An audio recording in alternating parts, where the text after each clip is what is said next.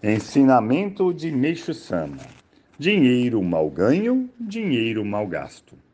Há um provérbio que encerra uma grande verdade: Dinheiro mal ganho, dinheiro mal gasto. Vou interpretá-lo espiritualmente.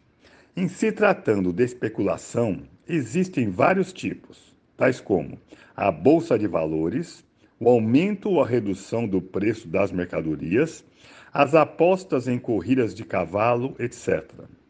De todos eles, o mais representativo é a Bolsa de Valores, e por essa razão vou me deter em sua análise. Na época em que eu não seguia nenhuma religião, lancei mão desse tipo de aplicação financeira. Durante alguns anos, vendi e comprei ações, mas acabei tendo um grande prejuízo Naturalmente, esse também foi um dos motivos que me levaram a entrar para a vida religiosa. E os conhecimentos que adquiri sobre o lado espiritual da questão me mostraram que jamais se deve fazer tal tipo de aplicação. Gostaria, portanto, que as pessoas interessadas na Bolsa de Valores não deixassem de ler esse artigo. É costume dizer que, na Bolsa de Valores, 100 pessoas perdem para uma lucrar. E é exatamente assim.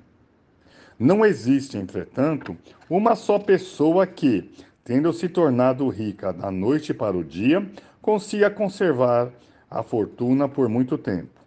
Ao mesmo tempo, quem tem grandes ganhos é o que mais perde. Quanto mais a pessoa lucra, um precipício ainda maior estará à sua espera.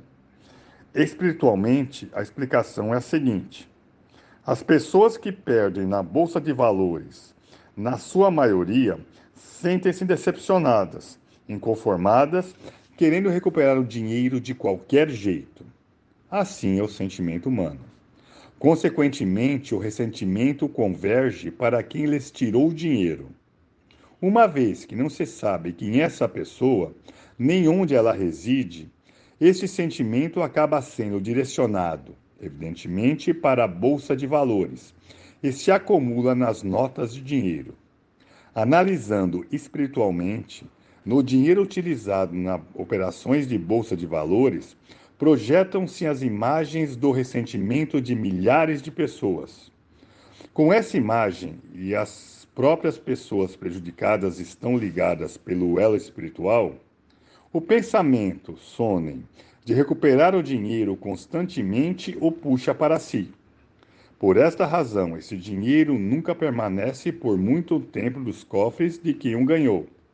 Chegará o dia em que ele será arrancado e a pessoa sofrerá um grande prejuízo, ficando sem um centavo sequer.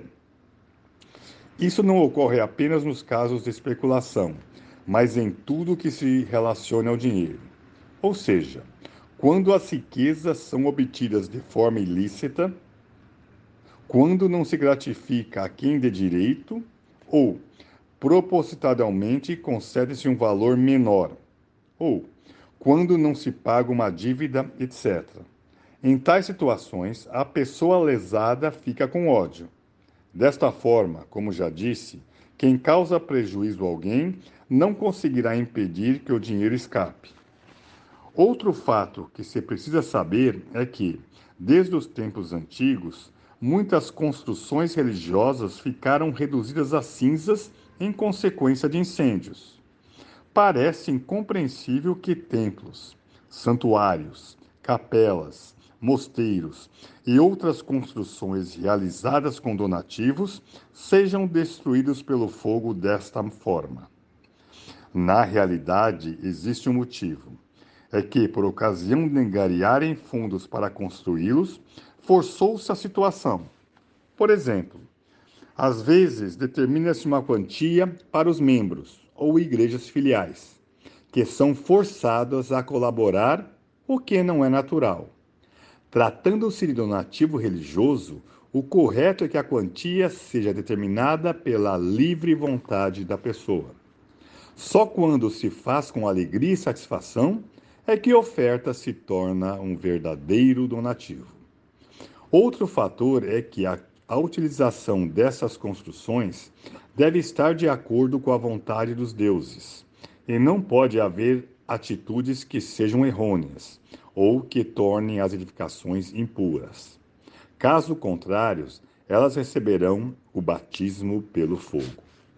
Voltando ao caso das bolsas de valores, quando o objetivo da compra de ações não for a especulação, mas sim os juros, ou seja, os dividendos, trata-se de um bom investimento, porque isso não representa comprar rancores ou qualquer outro sentimento negativo.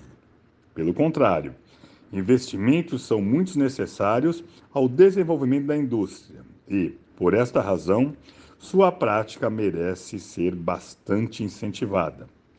Jornal Ricari, número 14, 25 de junho de 1949.